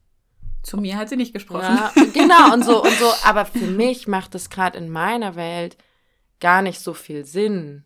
Mhm. Ähm, so, ne, so, dass man einfach sagt, okay, ich verstehe das, das ist deine Realität, das ist deine Wahrnehmung und ich stelle die auch überhaupt nicht in Frage. Mhm. Ja, also du hast es so empfunden, dass du, dass die Katze zu dir spricht, aber ich sehe das nicht, ich habe es nicht mitbekommen. Mhm. Ja? Und ich glaube, dass es auch, ähm, es, ist, es geht viel um Sprache ne? und um Definition von Sprache. Und wenn zwei Leute nicht psychotisch sind, dann können sie sich irgendwie relativ schnell auf Dinge einigen. Also wir sitzen jetzt hier und vor uns beide stehen Mikrofone, um die Aufnahme aufzunehmen. Und wir sind uns beide sicher, dass das ein Mikrofon ist das ist jetzt nur, weil wir irgendwie im, im gleichen Kontext sind und uns darauf verständigt haben. In einem anderen Kontext könnte das auch was irgendwie ganz anderes bedeuten. Das ist ein Alien-Ei, Sophie. Wir haben noch nicht darüber gesprochen, ob das ja. ein Mikrofon ist. Das stimmt, stimmt. Jetzt sollten wir darüber sprechen. Heute bin ich doch bei dir. okay, gut, dass wir darüber gesprochen haben. Ähm, du hast vorhin von drei großen Stellschrauben gesprochen, die ihr in der Therapie verwendet. Und zwar war das einerseits die Abstinenz, also quasi der Konsum als Stellschraube, dann Psychotherapie und als dritten Faktor auch Medikamente, das sind dann Antipsychotika. Wie, wie funktionieren Antipsychotika und warum gruseln sich manche Leute davor? Du meintest, manche PatientInnen wollen die gar nicht zu sich nehmen oder, oder haben Angst davor. Sind die Ängste begründet? Das ist wie so ein bisschen zwei Seiten einer Medaille. Wenn man Substanzen nimmt, dann steuert man ganz stark Neurotransmitter in die eine Richtung. Mhm. Ähm, zum Beispiel, wenn man MDMA oder Ecstasy nimmt, dann wird plötzlich ganz viel Serotonin ausgeschüttet und man fühlt sich unglaublich glücklich und verbunden. Mhm. Und dann, wenn diese Wirkung nachlässt, dann wird man häufig, hat man dieses ähm, Tief danach und ist dann traurig und irgendwie so abgeschlagen und müde und fühlt sich energielos, weil das Serotonin in dem Moment fehlt. Das heißt, man hat vorhin alles ausgeschüttet und, und dann ist man leer. Okay. Genau. Antidepressiva funktionieren fast in einem ähnlichen Mechanismus. Die wirken auch auf Serotonin, aber etwas komplexer, indem sie die Wiederaufnahme stoppen und dann, dass man sozusagen wie so einen, einen höheren Steady State Serotonin hat und dadurch wird es sozusagen auch künstlich hat man ähm, mehr Serotonin und kann dadurch wieder ja positivere Gefühle und mehr Antrieb empfinden. Aber man schüttet nicht das ganze Serotonin aus, sondern der normale Pegel wird blockiert, wieder aufgenommen zu werden und ist deshalb dauerhaft quasi im Einsatz. Genau, also unsere Zellen haben wie so einen Recycling-Mechanismus. Normalerweise wird Serotonin ausgeschüttet, mhm. das bindet dann am Rezeptor an der, an der nächsten, am nächsten Neuron und dann löst es sich wieder und wird wieder in der ersten Zelle sozusagen aufgenommen. Mhm. Und ähm, bei einer Depression hat man zu wenig Serotonin im synaptischen Spalt. Mhm. Und ähm, um die, das Serotonin im synaptischen Spalt zu erhöhen, hemmt man die Wiederaufnahme mhm. und es mhm. bleibt einfach nochmal im synaptischen Spalt, kann nochmal binden und dadurch verstärkt sich sozusagen der Effekt, der zu positivem Gefühl kommt oder zu äh, mehr Antrieb. Mhm. Und genauso ist es zum Beispiel bei ähm, halluzinogenen Substanzen und Antipsychotika. Man geht davon aus, dass psychotisches Erleben ähm, zum Beispiel durch Dopamin getrieben wird. Mhm. Und ähm, Dopamin äh, spielt eine Rolle im Belohnungssystem, spielt aber auch eine Rolle eben bei psychotischem Erleben. Und da können bestimmte Störimpulse, die zum Beispiel auch sehr angstbesetzt sein können, ähm, werden stärker wahrgenommen. Also zum Beispiel ein neutraler Reiz, dass jemand hier an der Tür vorbeiläuft, den würde ich normalerweise ausblenden, aber mit zu viel Dopamin im System empfinde ich das plötzlich als Angst besetzt und empfinde den bedrohlich und fühle mich vielleicht äh, verfolgt von dem. Mhm. Ähm, und das kann durch Substanzen verstärkt werden, wenn mehr Dopamin im System ist. Und mit Antipsychotika baue ich wie so einen kleinen Schutzschirm auf und ähm, habe einen antagonistischen Effekt und kann das sozusagen wie so abblocken, das zu viel an Dopamin und dadurch werden diese Störimpulse weniger. Und das äh, kann dann wieder zu ja, mehr Gleichgewicht führen.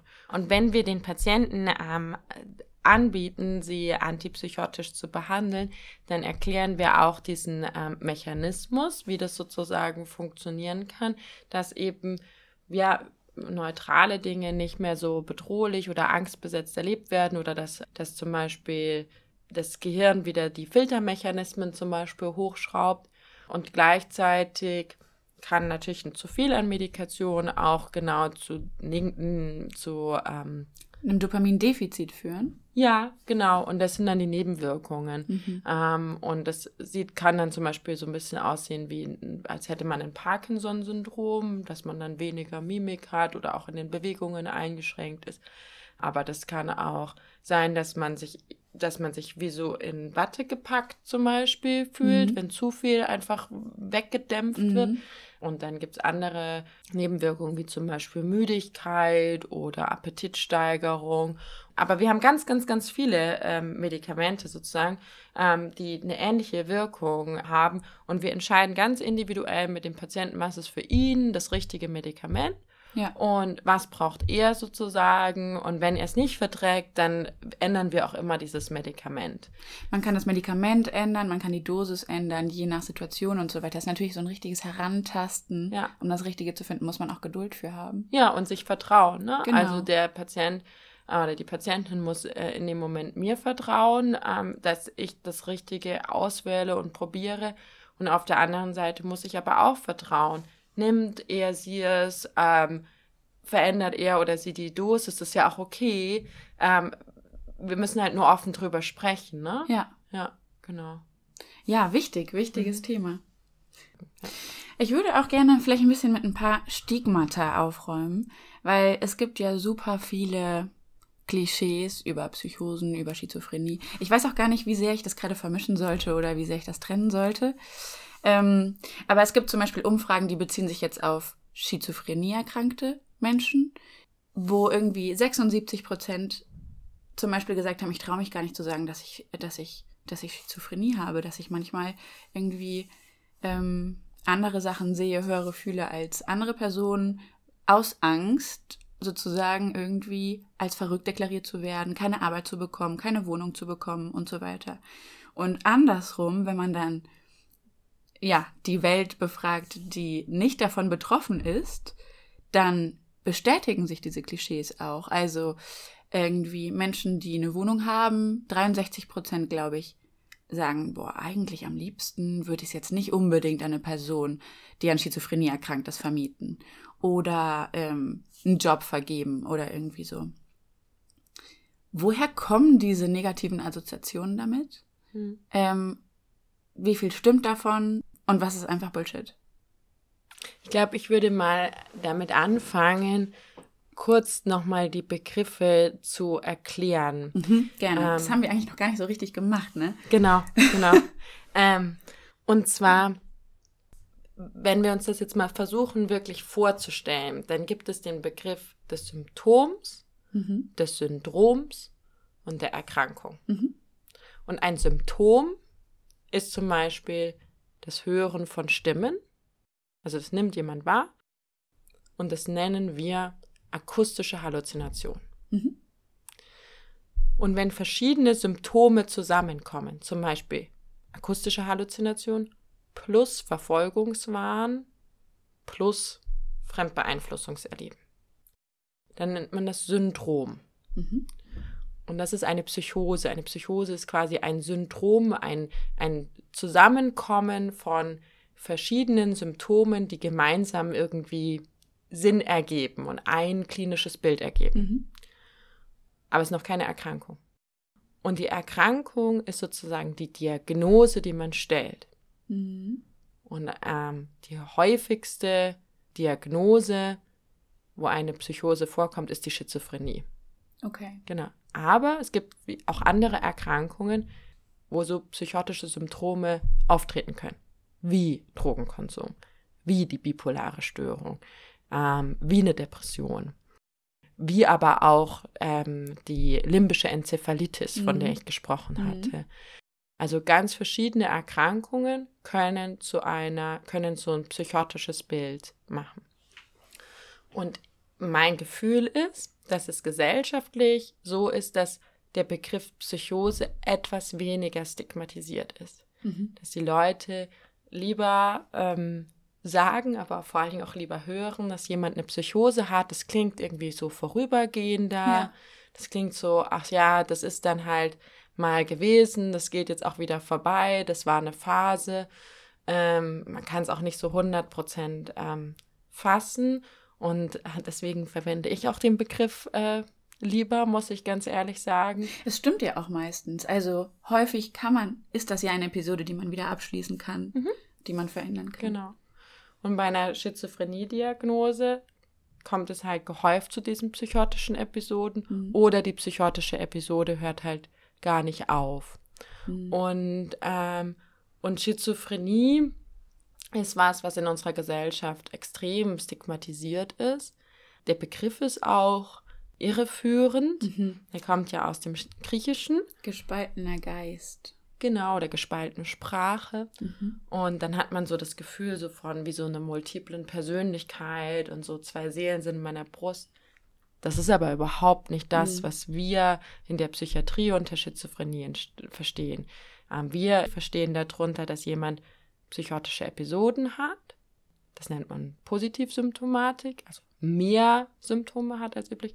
dann kommt häufig so eine Negativsymptomatik dazu, eine Gleichgültigkeit, eine Apathie, häufig auch, dass das Denken langsamer wird, eine Initiativlosigkeit und äh, kognitive äh, Probleme. Das sind so typische Symptomkomplexe, die mhm. zur Schizophrenie gehören. Und ähm, ich glaube, dass äh, viele in der Gesellschaft, ähm, dass das denen Angst macht. Also, dass so, wenn jemand Stimmen hört oder ja, übernatürliche Erfahrungen wahrnimmt, dass man das nicht richtig einordnen kann, mhm. dass es Angst macht und dass man deswegen damit auch nichts zu tun haben möchte.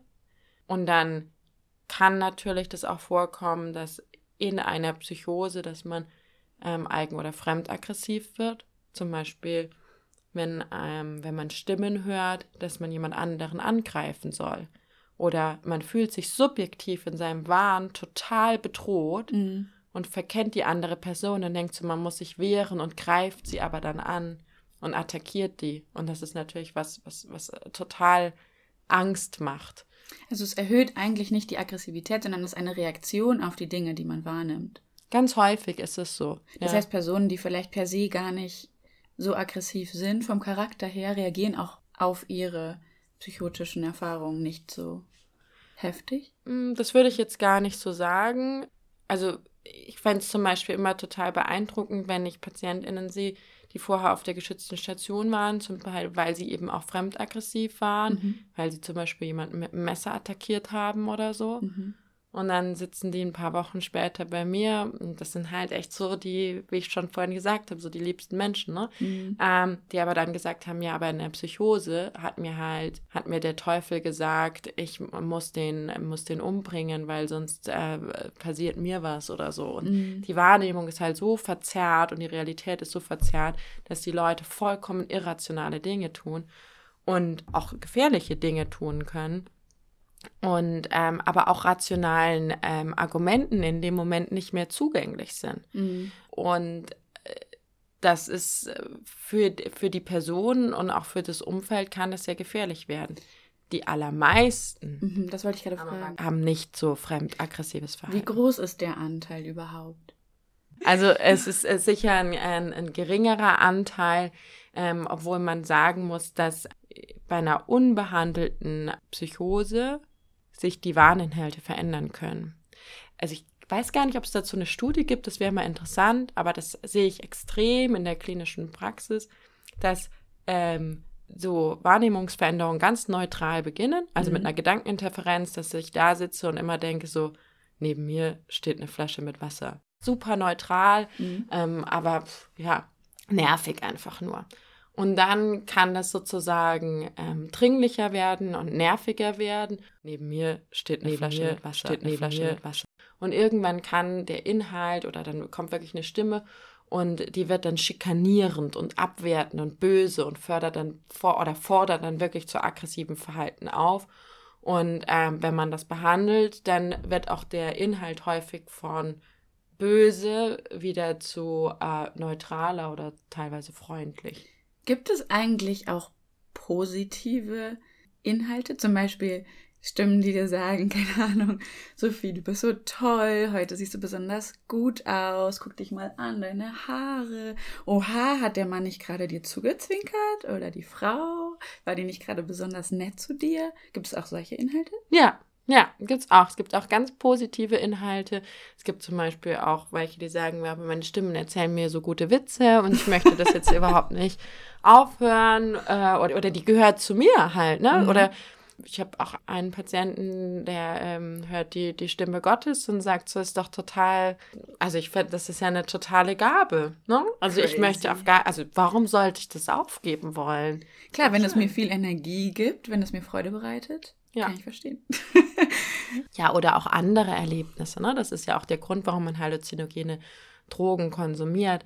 Das kann ja unglaublich den eigenen Erfahrungsschatz auch erweitern, dass man bewusstseinserweiternde Erfahrungen macht und die sind jetzt nicht automatisch negativ. Mhm. Aber dann, wenn sie negativ werden und man sie nicht mehr kontrollieren kann und sie einem im Alltag und auch in der Kommunikation mit anderen einschränken. Das ist, glaube ich, wirklich der Grund, ähm, wo man auch behandeln muss und ähm, wo man helfen muss. Weil das ja auch extrem belastend ist. Mhm. Ich stelle mir das vor und das ist so gruselig.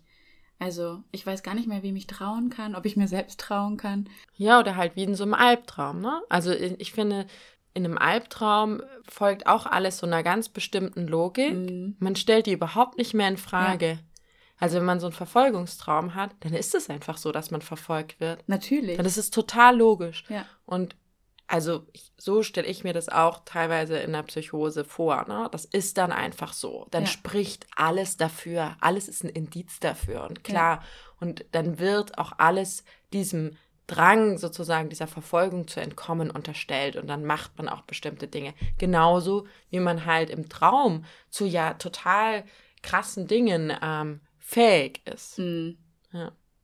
Ich kann mich an, das war eigentlich auch ein Albtraum von mir erinnern. Da war ich eingeschlossen mit schrecklichen Menschen in einer, ja, unter so einer Kuppel. Es ist bestimmt aus irgendeinem Film oder so übernommen. Ich glaube nicht, dass ich selbst so kreativ bin. Ähm, und es war richtig, richtig schrecklich. Ich konnte, ich wurde immer in die Enge getrieben und die kam immer näher und ich habe eigentlich eher die Kuppel versucht zu zerstören, aber es ging nicht, es ging einfach nicht. Und irgendwann kam so der Clou. Das war, ich weiß nicht, ob ich dann schon im Halbschlaf war oder das Richtung luzides Träumen ging. Da dachte ich mir, Maria, das kann nicht sein. Das ist ein Traum. Die Kuppel existiert gar nicht. Und irgendwie war sie dann weg und der Traum ging weiter und ich konnte wegrennen, weil diese Kuppel plötzlich nicht mehr da war. Ich habe das dann dekomponieren können sozusagen. Ja. Mhm. Aber das ist zum Teil auch so, dass wir, also in der Psychotherapie, dass wir genau auch da ansetzen, ähm, dass, dass man Dinge in Frage stellt. Ne? Mhm. Also, dass die, dass zum Beispiel wir den Patienten, sagen wir mal, es ist ein Mann, einen Patienten fragen, wie ist er hergekommen im Bus? Und sagen, ja, und äh, haben sie sich beobachtet und verfolgt gefühlt? Ja, schon. Ähm, ja, und wie, wer hat sie denn, ne, wer war denn da? So, ja, da haben mich schon drei Leute angeguckt und man dann halt hinterfragt, mh, wie wahrscheinlich ist es denn, mhm. dass die per Zufall einfach einmal angeguckt haben oder dass das wirklich die Verfolgung ist? Und dann ordnen die das ein und dann versucht man halt Alternativen zu finden und zu sagen, naja, aber vielleicht hat er eben gar nicht geguckt. Ne? Mhm. Oder vielleicht hat er nur aus dem Fenster geguckt. Und man dann in dem Moment wirklich den Handwerkszeug in die Hand gibt, so, wie wäre es denn ohne? Also die Kuppel quasi wegnimmt. Mhm. Es, gibt auch die Wahrscheinlichkeit, dass die gar nicht da ist, die Kuppel. Was aber ein extremer Kraftaufwand ist. Mhm. Also, weil das, man ist ja in einer komplett verzweifelten Lage und die erste Intuition ist nicht zu denken, ach, die Kuppel ist da gar nicht. Ja. es gibt ja. sie nicht. Krass. Ja. Ähm, ja, noch eine ganz andere Sache. Ich habe gelesen, dass äh, Krankenhausaufenthalte die auf Cannabiskonsum zurückgeführt werden konnten, sich seit 2000 in Deutschland verfünffacht haben. Beobachtest du das auch? Ja, also wir sehen schon eine Zunahme von Cannabis-assoziierten Störungen. Da gibt es auch ein ganz, ganz neues Paper ähm, aus Ulm. Mhm. Ähm, das ist dieses Jahr publiziert worden. Und die haben ähm, seit 2011 beobachtet, welche Diagnosen vergeben die bei Krankenhaus oder bei psychiatrischen Aufenthalten, haben gesehen, so hoch äh, achtfach Erhöhung ähm, der Cannabis-induzierten ähm, Psychose. Also die mhm. Diagnose wurde sehr viel häufiger ähm, vergeben. Krass. Könnte man natürlich denken, ist es ein Aufmerksamkeitseffekt? Also ist es einfach mehr im Kopf der Psychiater und mhm. die vergeben einfach die Diagnose häufiger. Aber andere ähnliche Diagnosen wurden deswegen nicht seltener vergeben. Also es ist höchstwahrscheinlich schon eine Zunahme. Und ähm, man sieht es auch äh, in verschiedenen Regionen, dass es zunimmt. Und etwa zeitgleich hat sich sicher auch Cannabis verändert. Ne? Mhm. Also wenn man äh, mit äh, der älteren Generation spricht, äh, in den 70er, 80er Jahren, da war das einfach was anderes. Da gab es sozusagen als super starke Variante gab es den schwarzen Afghanen. Oh Gott. Der, so, so Man merkt auch noch, dass ja. es das nur Saliau Ja, das ist wirklich dann auch so eine weit weg von politischer korrekter Sprache. Ja, ist halt lange her. Und das war ein THC-Gehalt von 10 bis 12 Prozent. Ähm, in der Wissenschaft wird immer noch mehr als 10 Prozent THC-Gehalt als hochprozentiges Cannabis beschrieben. Mhm. Aber wenn man äh, einfach mal die Leute fragt, die konsumieren, dann ist äh, ehrlich gesagt 10% total normal, fast wenig. Meistens Aber ist es so zwischen 15 bis zum Teil bis zu 30 Prozent THC. Nein. Und das muss man sich mal vorstellen. Ich denke mir immer so, ja, aber ne, die Pflanze besteht ja auch aus noch ganz anderen Bestandteilen, auch einfach als ganz normalen pflanzlichen Bestandteilen und Zellulose. Also, dass der die Wirksubstanz so einen großen Bestandteil macht, das, das ist wirklich krass und das hat einfach auch nicht mehr so viel mit Organic und Green und ach, ist doch alles pflanzlich zu tun, ja. sondern das sind wirklich krass hochgezüchtete Drogen, ähm, die da im Umkreis sind und die dementsprechend auch eine vollkommen andere Wirkung auf die psychische Gesundheit und ähm, das Gehirn haben mhm. als vielleicht früher. Und was ich auch spannend finde, mhm. ist, das Medizinalcannabis, das ja verschrieben werden kann, ja. das ist häufig auch so hochprozentig. Nein. Ja. Wirklich? Mhm. Über 10 Prozent. Ja, ganz, ganz, ganz häufig. Was ich auch super interessant finde. Das ist heftig. Das wusste ich auch überhaupt mhm. gar nicht.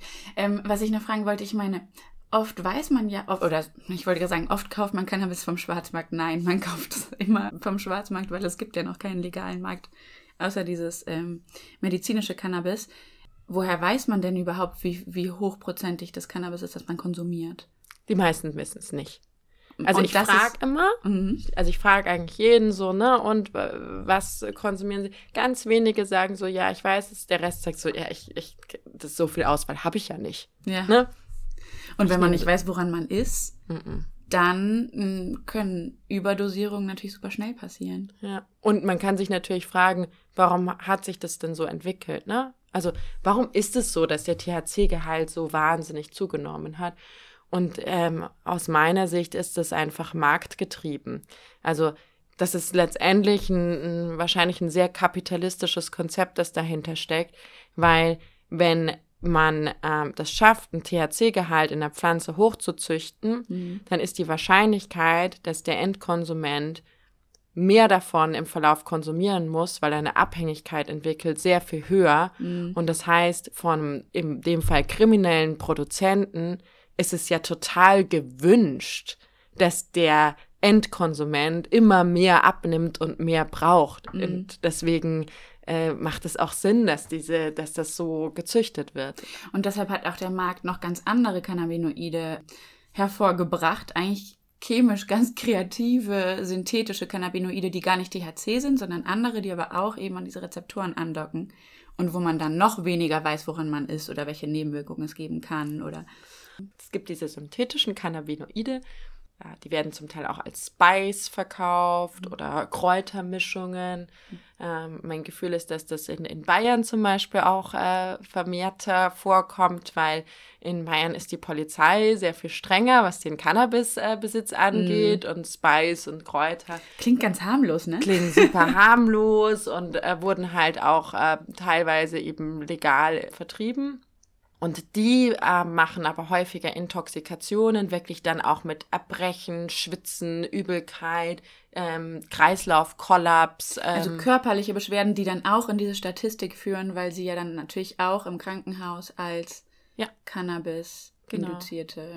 ja. weiß nicht, Und also auch wirklich halt heftige Reaktionen, aber auch ähm, natürlich psychotisches Erleben. Ist es so gefährlich, dass man im schlimmsten Falle da sterben kann? Irgendwie, dass es so Herz-Kreislauf-Probleme gibt oder so? Ja, da ist natürlich, das kann schon passieren und da ist es auch immer, äh, wie immer, die Frage, auf wen trifft es. Ne? Wenn man jetzt äh, einfach zum Beispiel eine Vorkondition hat, die, ähm, die eine anfälliger dafür macht und dann äh, dehydriert man oder man, man kollabiert und stürzt ungünstig, klar, dann kann eine Ereigniskette auch dazu führen, dass was ähm, dass es nicht gut ausgeht.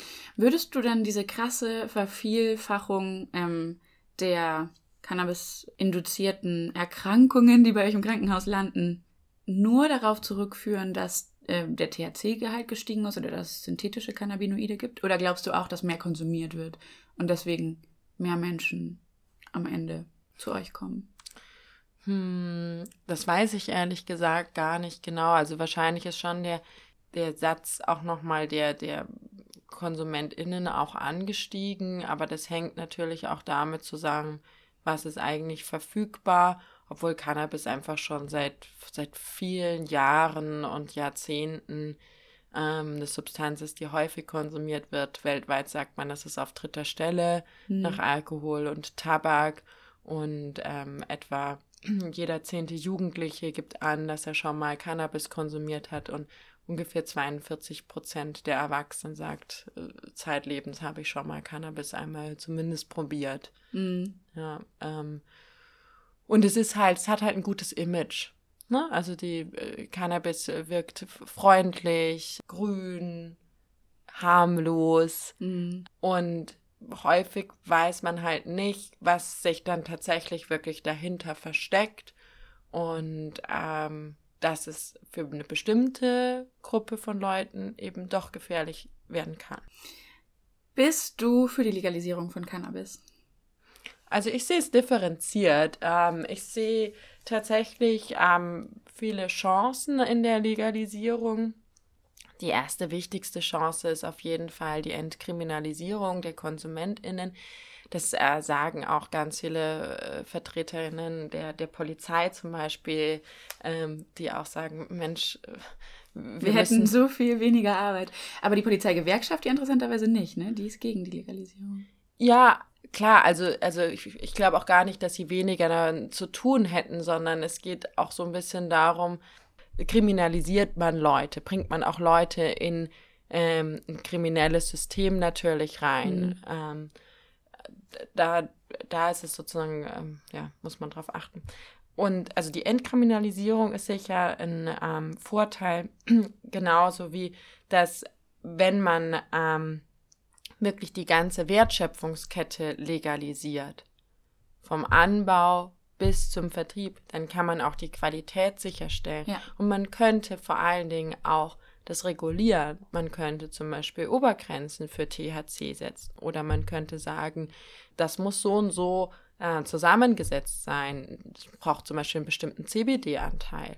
Und ähm, man könnte auch nochmal sagen, die Leute werden, die Abnehmer werden wirklich aufgeklärt an den richtigen Stellen zum Beispiel über Risiken oder die kriegen gleich Adressen an die Hand, äh, wo sie sich hinwenden können, wenn es zu Problemen kommt mhm. und einfach, dass man drüber sprechen darf und ganz viele sagen so, ja, in der Schule, da wurde ich in, da gab es so Drogenaufklärung und da gab es halt irgendwie so ein bisschen was zu Alkohol und Tabak und dann gab es so illegale Substanzen ja. und es war so ein Topf und es wurde gar nicht einzeln wirklich besprochen und ähm, da sehe ich schon einen Vorteil und ein Nachteil ist sicher, dass eben dieses Wissen noch nicht so vorherrscht in der Gesellschaft. Ähm, Siehst du das in deinen Patientinnen? Ja.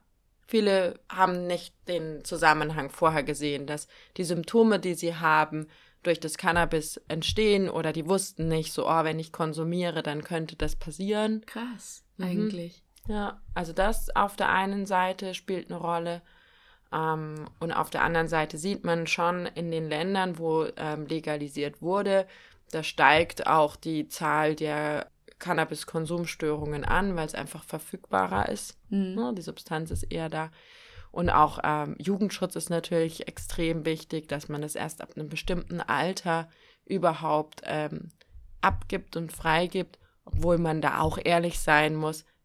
Es kann dann immer passieren, dass zum Beispiel legal erworben ist und die erwachsene äh, Person das wiederum an Jugendliche. Wie es bei Alkohol ist, man kennt es. Ja. Was würdest du jetzt ähm, Jugendlichen sagen, die noch vor der Wahl stehen? Was soll ich konsumieren, wann und warum? das ist jetzt eine schwierige Frage. ähm, nee, ich glaube, ähm, also ich als Psychiaterin kann schlecht Konsumempfehlungen ausgeben. Ne? Ich kann jetzt schlecht sagen, so, ja, probier mal das, dann passiert das und jetzt probier mal das und dann passiert das.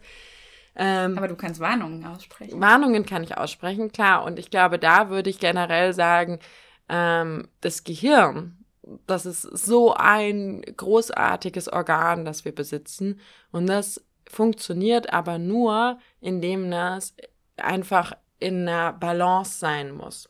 Und dann kriegt es all diese großartigen Dinge hin, die wir ähm, können. Und wenn wir anfangen, äh, mit unseren Neurotransmittern zu spielen, und das machen Drogen, dann können sich halt ganz schön krasse Veränderungen ergeben. Die können sich zum Teil erstmal scheinbar positiv auswirken, ähm, indem man Euphorie verspürt, indem man high ist, indem man eine Bewusstseinserweiterung hat, etc. Aber die können halt auch bleiben und, ähm, und sich sehr, sehr negativ auswirken. Und ähm, jeder sollte da mal kurz in sich gehen und das Risiko für sich abschätzen, vielleicht auch noch mal gucken, gibt es denn in meiner Familie ähm, Suchterkrankungen, dann hat man ein höheres Risiko. Gibt es in meiner Familie psychische Erkrankungen, dann hat man ein höheres Risiko, dass es sozusagen nicht gut für einen ausgeht. Ja, das, also darauf würde ich vor allen Dingen abzielen. Mhm. Auch in Verbindung zu setzen, dass weil ich, wenn ich mich an meine Schulzeit zurückerinnere, wir hatten auch ähm, solche Drogenaufklärungsgespräche, zum Beispiel auch über Alkohol. Da kam ein ehemalig alkoholabhängiger ähm, Mann zu uns, der erzählt hat, wie wirklich sein Leben komplett auf den Kopf gestellt war und ähm, alles sich eigentlich nur noch darum gedreht hat.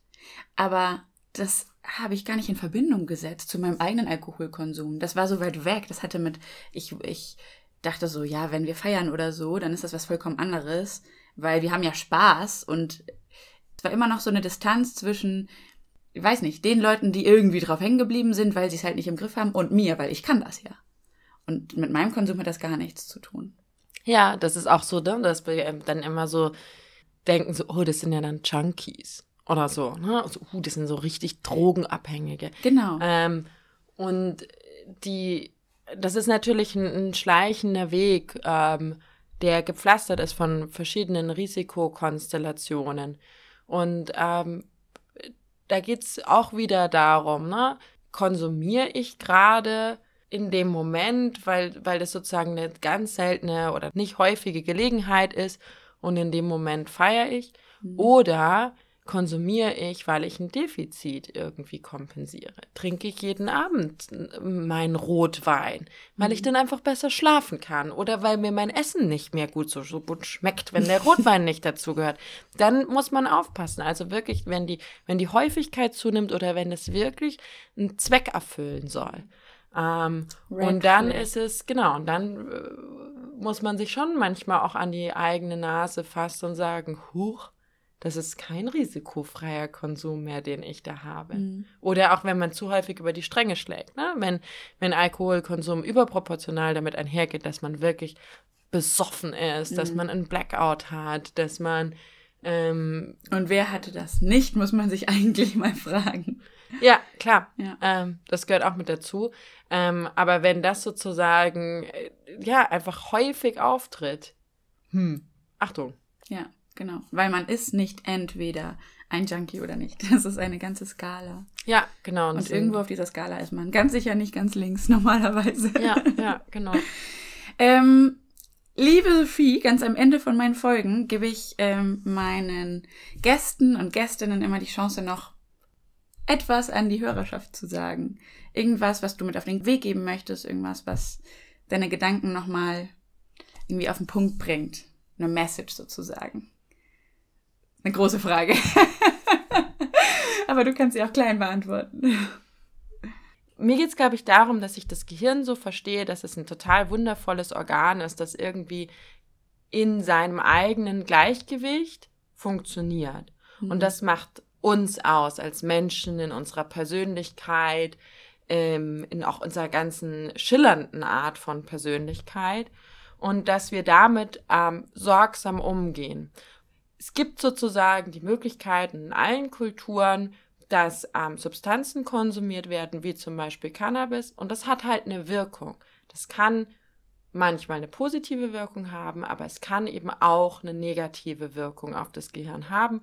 Und dann müssen wir reagieren. Und ich hoffe, dass man das in Zukunft immer mehr ohne Stigmatisierung macht, mhm. ohne Bewertung, ohne äh, mit den Finger aufeinander zu zeigen, sondern dass man offen drüber sprechen kann. Genauso wie wir das schaffen, viel offener über Brustkrebs zum Beispiel zu sprechen oder auch mittlerweile sogar schon über Depressionen und Angststörungen.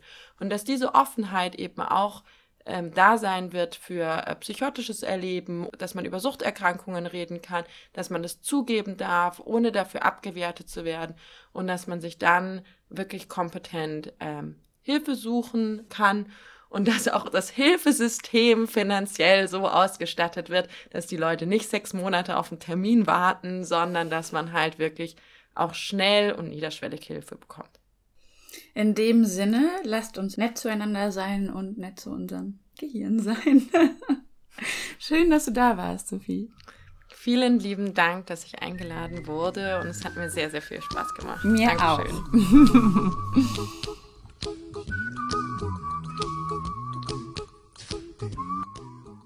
Das war mal eine spannende Folge, was?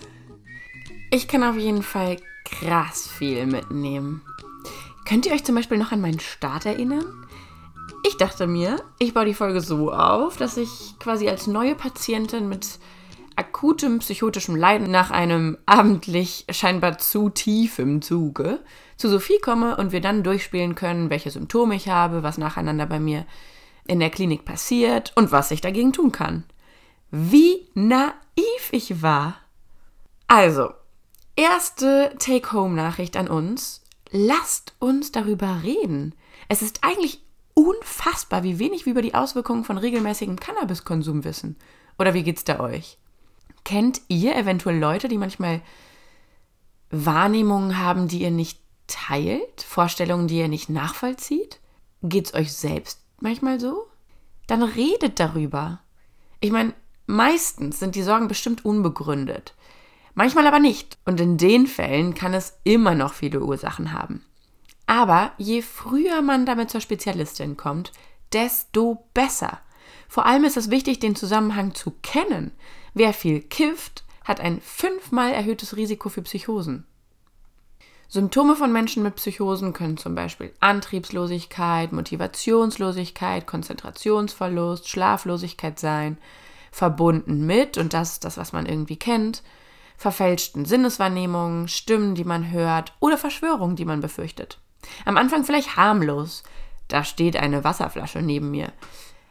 Aber irgendwann vielleicht so aufdringlich und krass, dass sie unser Handeln beeinflussen. Sophie hat uns erzählt, dass die meisten ihrer Patientinnen tatsächlich viel zu spät kommen. Nämlich erst dann, wenn gar nichts mehr geht und eben nicht nach einem zu tiefen Zug einer Zigarette und erstem psychotischem Aufkommen. Der Weg zurück ist dann deutlich länger, als wenn man eben früh in Behandlung kommt. Zweitens, wenn man den Schritt macht in so eine Cannabis-Ambulanz, werden zunächst mal andere Krankheiten und Ursachen ausgeschlossen. Es gibt Laboruntersuchungen, EEGs, ein kompletter körperlicher Durchcheck. Auf der anderen Seite wird zusammen mit der Therapie auch soziale und rechtliche Hilfe angeboten. Hast du deinen Ausbildungsplatz verloren, einen Schuldenberg aufgebaut, Rechnung nicht bezahlt? Dir wird geholfen.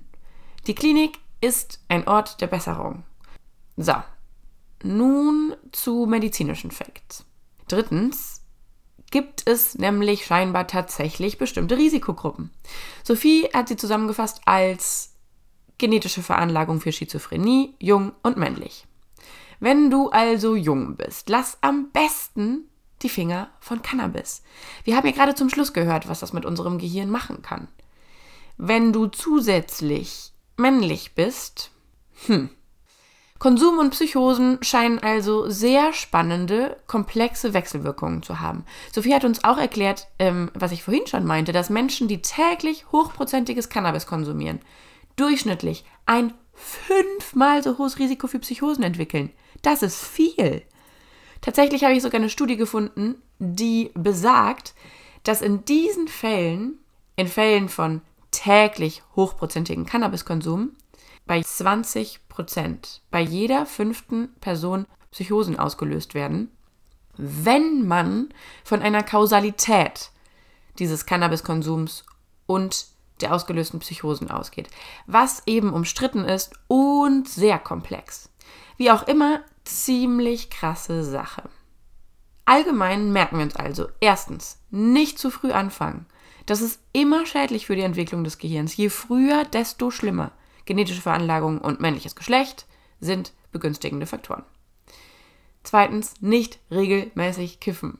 Sobald der Konsum zum Zweck wird, zum Runterkommen, zum Konzentrieren, aus Gewohnheit, zum Beruhigen, alle Red Flags hoch.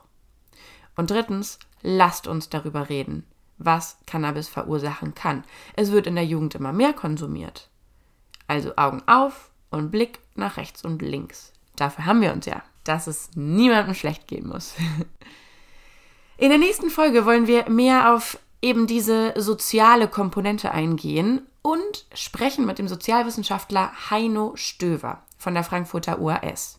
Zuletzt ähm, war er übrigens in der neuesten Simplicissimus-Doku auch zum Thema Drogen. Also, falls ihr genauso Fans seid, könnt ihr da auch nochmal reingucken. Richtig empfehlenswert. Er wird uns einiges zur Geschichte der Prohibition von Drogen also des Drogenverbots, das im 20. Jahrhundert so irgendwie durchgesetzt wurde, und dessen weitreichende Konsequenzen bis heute erzählen. Super spannend, das kann ich euch schon mal versprechen.